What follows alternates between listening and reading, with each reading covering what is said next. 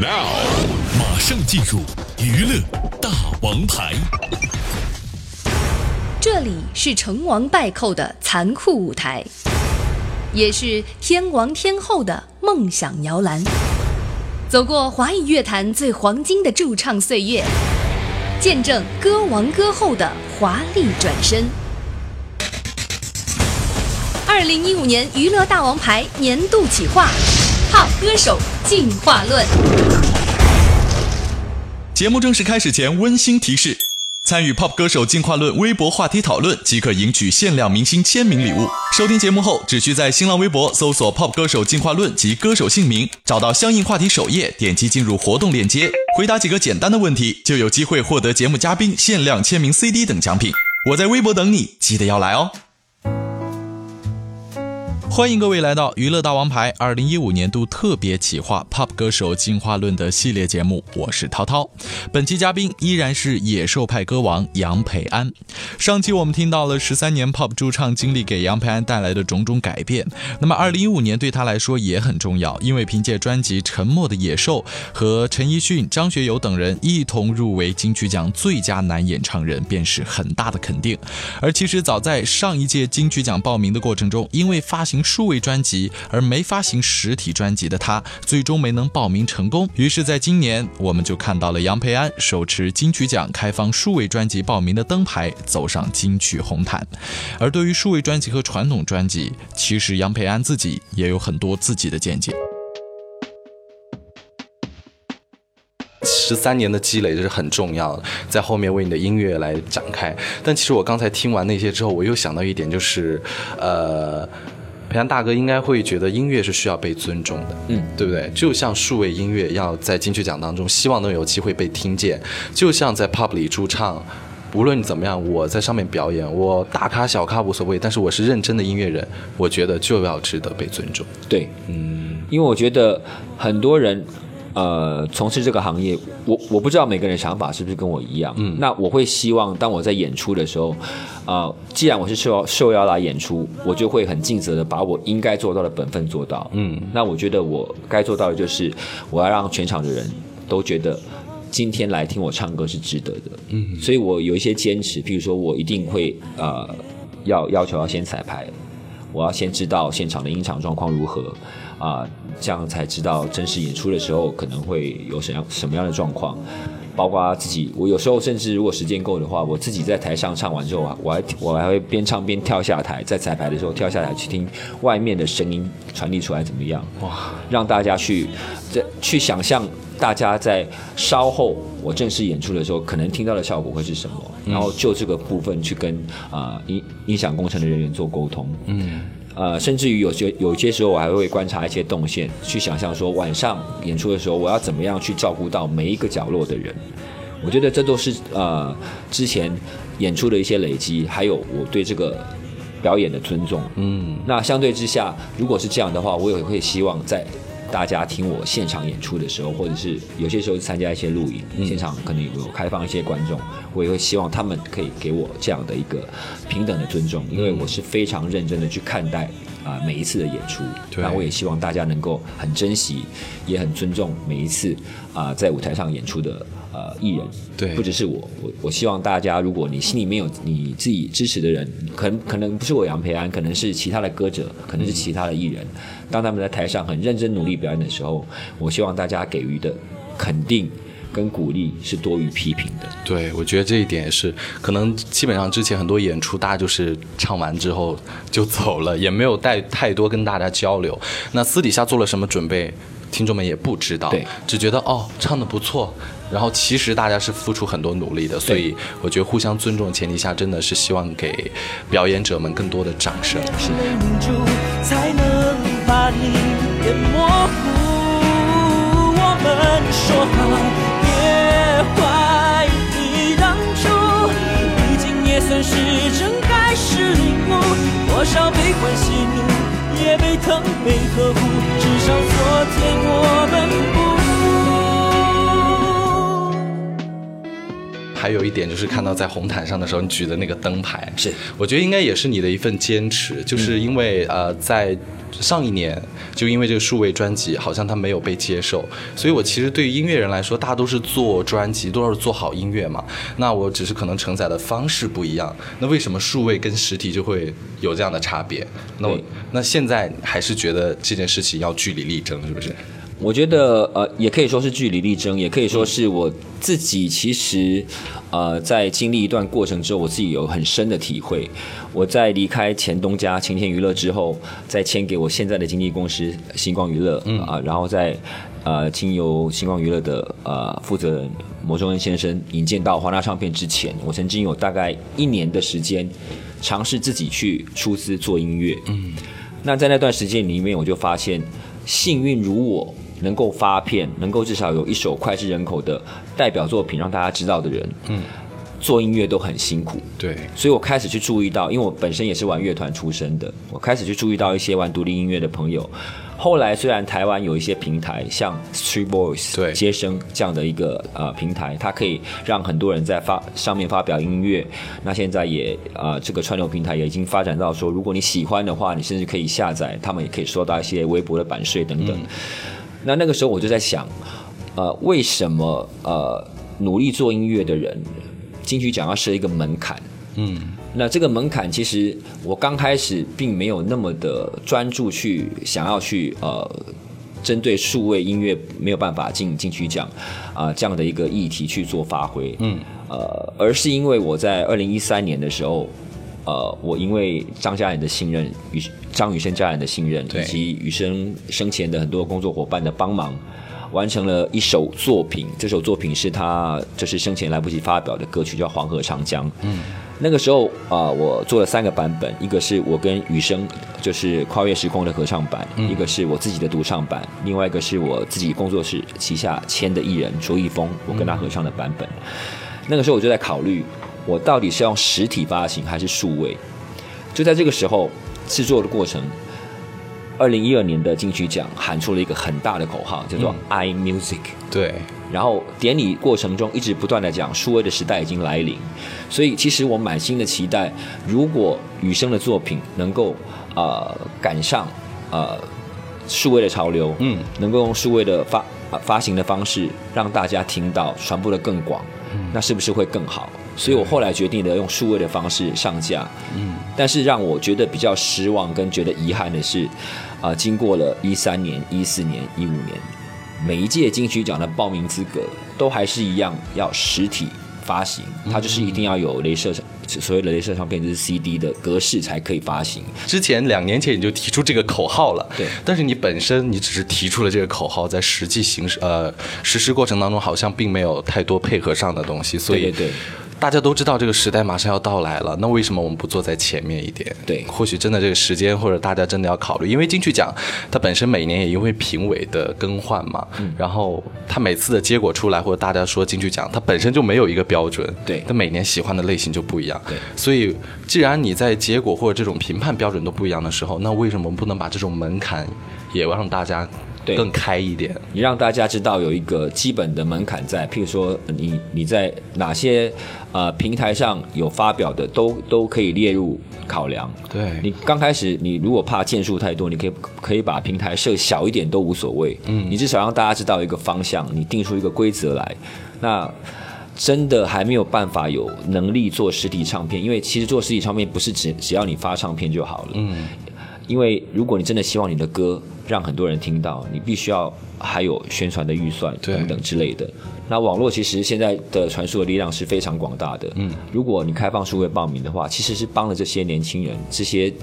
真的想要踏进这行的创作人或者是啊、歌手一个很大的忙。对，所以金曲奖我每年都在看，哇，电视上打卡很多。它它除了是一年一度的类似的聚会之外，其实它真的就是要作为一个这种指标性的颁奖典礼，它可能真的需要引领这个产业往更好、更快的方向去发展，而不是就在这个圈子里我们自己玩这样。对，这是我真心期待的一件事情。嗯，那我们也期待金曲奖接下来会有更好的一些改进了。不过我刚刚听到这个培安大哥一直在讲说，很多年轻人希望这个做音乐能够被肯定嘛。那我想知道，音乐人其实在报名金曲奖这件事或其他奖项上来说，拿奖对于你们来说会很重要吗？你觉得？我个人来讲，拿奖当然是一种肯定。那基本上，呃，它并不会真正的去实际影响我做音乐的态度太多。如果有得到奖项的入围，或者是呃，甚至于得奖，那当然是一种呃至高荣上的肯定。那如果没有的话，我还是会秉持着这样的理想去做音乐，因为我其实，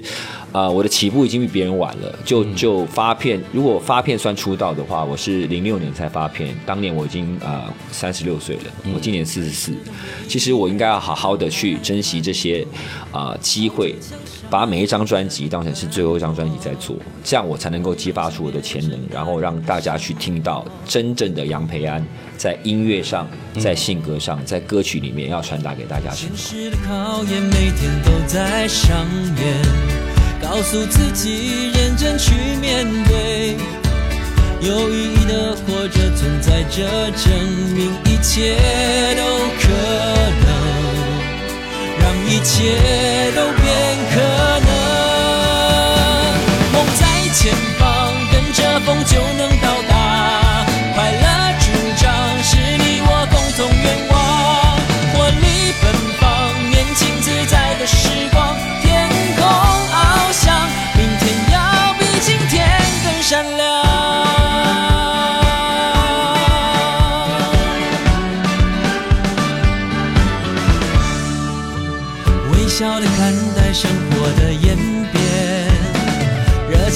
心永远不会熄灭。愿望不再是种遥不可及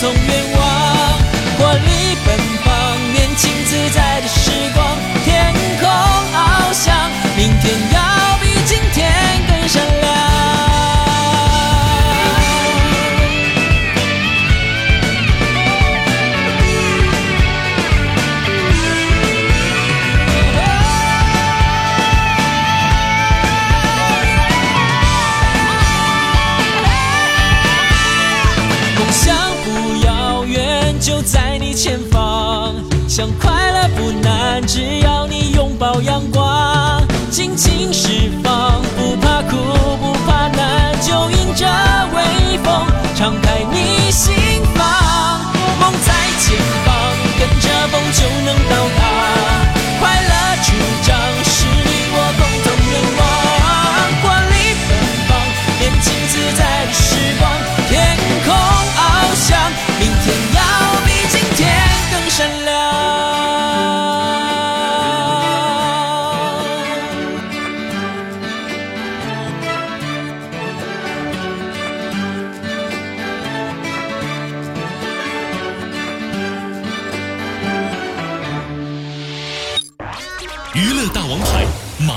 One radio.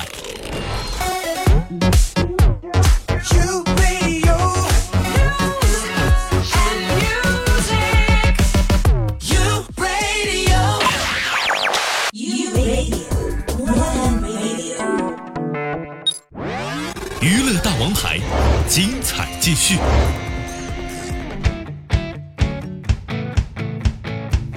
大家好，我是杨培安，您现在正在收听的是《娱乐大王牌》。打开了电视，全都不 OK，只好过简化人生。熬夜加班苦闷，你们我们他们，热咖啡陪着我解闷。我觉得发片歌手最起码，他就是呃已经。我我我虽然这个比喻不知道恰不恰当啊，但是我觉得比 pop 驻唱的话，它的位置要高一点。恰当所以他肯定就是这是已经是被尊重的了，对不对？对然后到了这个发片的时候呢，啊，对于内地的听众来说，当然最红的就是那一首《我相信我相信啊，又是高音，然后就开始捆绑在你的身上。然后我们又会反看近期的一些报道说，其实你的本人的性格跟那首歌又不太一样，对对对，就是有反差的。其实有反差。其实刚刚访问的时候，我已经透露了嘛，我是我我是双子 A V，然后呃，我我觉得我很多事情都是从最坏的开始想起。我、我我我其实不是跟我相信是完全相反的。我相信给大家我不相信的话？就等于是呃，我相信给大家的感觉是很正面、很励志。那相信就像歌词里面描描写的嘛，我我相信希望，我相信明天。但是我其实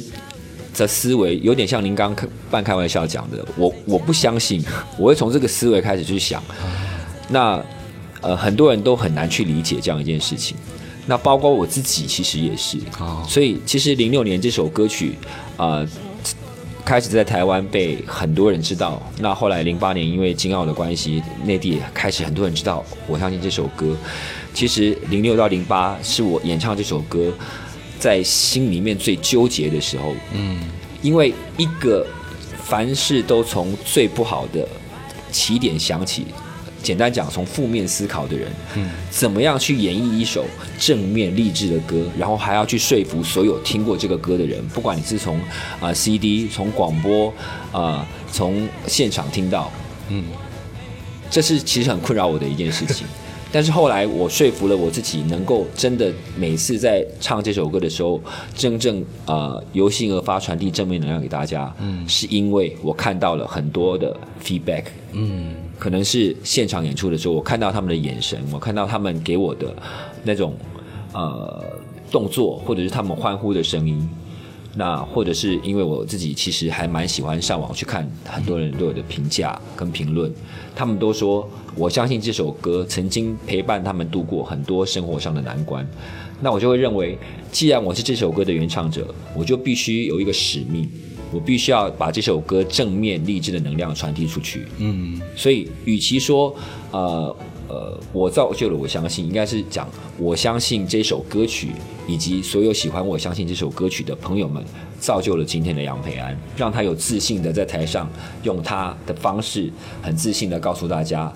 未来是有希望的，前途是光明的。对，这也是一种转换跟转变。对现在有因为唱了这首歌曲之后，真的有变得正面一点吗？你要听实话吗？没有是吧？其实没有啊，其实还是没有。不过，呃，不过说真的，我并不是在演戏。嗯每次唱我相信的时候，我都真的是很开心，也是很很很正面的心情去演绎这首歌，因为已经度过了刚刚提过的那两年的尴尬期。对，但是，呃，后来就慢慢慢慢的会越来越想要去回归到自己比较内心想要去传递的一些讯息。嗯，呃，因为我相信让很多人认识杨培安，然后慢慢的大家从声音开始认识我，然后借由声音也开始认识到我这个人，知道我长什么样子。然后刚刚我也聊了嘛，在在网络世界里面，我也常常会跟呃很多听众朋呃听众朋友还有网友互动。对，那我开始去发现，他们对这个行业、对艺人，所谓的艺人，有一种崇拜的感觉。嗯，但是我个人不不希望我是属于被崇拜的那种角色，因为我觉得。呃，我曾经在呃百度贴吧有有曾经 PO 过一篇文章，嗯，我我跟所有在百度贴吧支持我的，我我就是我自己的吧里面的支持我的朋友说，我当大家是朋友，但是是那种淡如水的朋友，我这样讲，可能大家会听得比较受伤，但是我是一个比较直接的人。为什么我为什么说要讲淡如水呢？因因为你们因为我的歌曲而喜欢我，那我非常感谢你们，所以我以朋友的身份看待你们。但是我不可能把我所有呃生活呃的点点滴滴都跟你们去交流。对对对对对，啊所以我几乎每天都会上网去看我的微博、我的贴吧，然后我不一定会回复，嗯，这常年就是支持我的这些歌迷都后来都知道我的习惯了。后来我慢慢发现，我跟他们建立起一种很微妙的关系，就是他们也懂得我这个人。他们也了解我，除了我相信之外，我还有其他的企图心。因为我觉得我很感谢他们，因为他们开始喜欢我，大部分人都是因为我相信这首歌开始注意到我，然后开始进而喜欢我、支持我，所以他们开始就是想知道。我的过程是什么？我发片之前的过程是什么？嗯，后来他们就在网上收到了一些视频啊、一些资料啊等等，那他们开始会想要去了解这方面，所以我就把我的音乐历程跟他们分享。我觉得在这个互动当中，我自己获得很多，嗯，我得到了一个呃生活的平衡。当我要演出，当我要表演，我要上节目的时候，我就是歌手杨培安。嗯，但是当这一切的光环跟一切的工作卸下之后，我就是平时的做我自己。嗯，我还是会有时候穿着拖鞋就出门买东西，然后穿着个短裤就跑去游泳等等。我不会觉得好像因为我有一个身份叫做歌手杨培安，我就该去改变我的作风。嗯，所以很多歌迷一刚开始看到我的时候，他们会觉得很紧张，因为我我我不笑的时候看起来还蛮严肃的。对，蛮酷的。对，但是后来他们就会发现，其实我好像没有那么的难亲近，而且我觉得这些互动其实是很互相的。对，因为他们对我的支持，所以我会很非常非常的注意到他们的感受是什么。其实有发生过很多趣事啊，嗯，不管是在台湾还是在在内地都有。嗯，在台湾其实我就遇过，就是因为赶活动的关系嘛，那其其实我。平时很低调，那赶完活动之后，我我我可能坐完高铁下了车，有有人认出我来，他掏出台湾的钞票要我签名，我说对不起，我不能签。他说你为什么不能签？我很喜欢你。我说你你你拿的是钞票，我签上去这是违法的行为。对啊你你有你你身上有没有其他的东西可以让我签？后来他掏出了一张发票，我还是帮他签了，我还是帮他签了。我就我就我就我就这样我就跟他我我直接跟他讲说，我签在背面，因因为搞不了这张发票你会得奖。你会你会你会中同意发票，所以我不能签在你的正面。嗯，那像内地也有发生过很有趣的事情，因为呃去演出的时候都会有呃就是住宿的饭店嘛。对那我平常会有就是运动的习惯，如果有游泳池的话，我就会去游泳。那刚好我要去游泳的时候，可能接待人员就发现了我是谁，嗯，然后就一路的就非常礼遇的带我介绍设施，嗯，然后到了最后一个关头，我要换衣服要游泳了，我就跟他说。谢谢你啊！但是现在我要换衣服了，能不能能能不能麻烦你出去一下啊？其实我觉得蛮有趣的啦，嗯，但是我还是会觉得，呃，现在可以比较用处之泰然这样的心情去面对刚刚举的这些例子。之前的话会觉得很别扭，好像出去买东西被人家认出来，感觉上会觉得好像很奇怪。对而且也很多人常常提醒我，你当艺人要一个当艺人的样子，即便你只是啊下楼去便利超商买个东西，你可能都要注重你的穿着等等。但是我我曾经有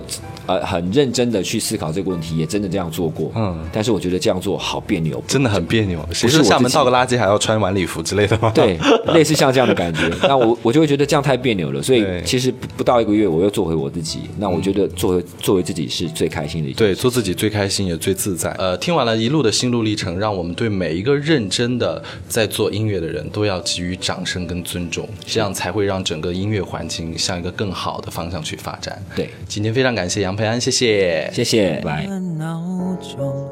它定时怂恿，提醒自己心里多空。以为把心反锁，不爱就不失落，终究是我天真过头。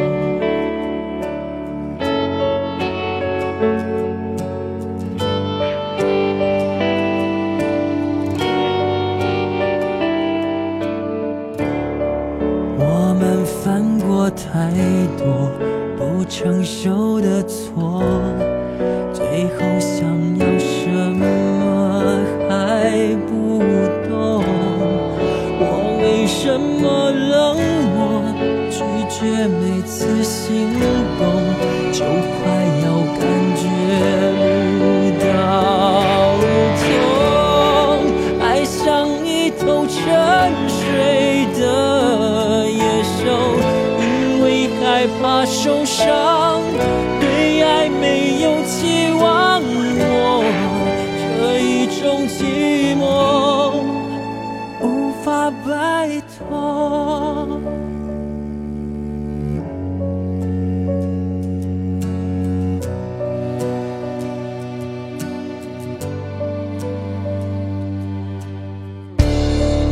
我们犯过太多不成熟的错，最后想要什么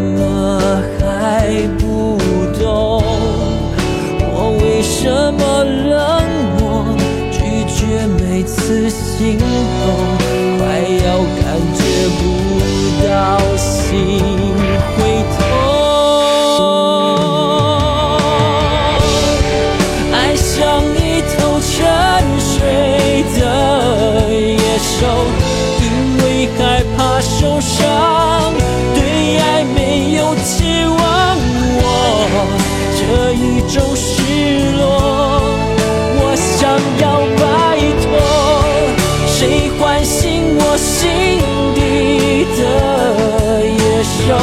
虽然害怕受伤，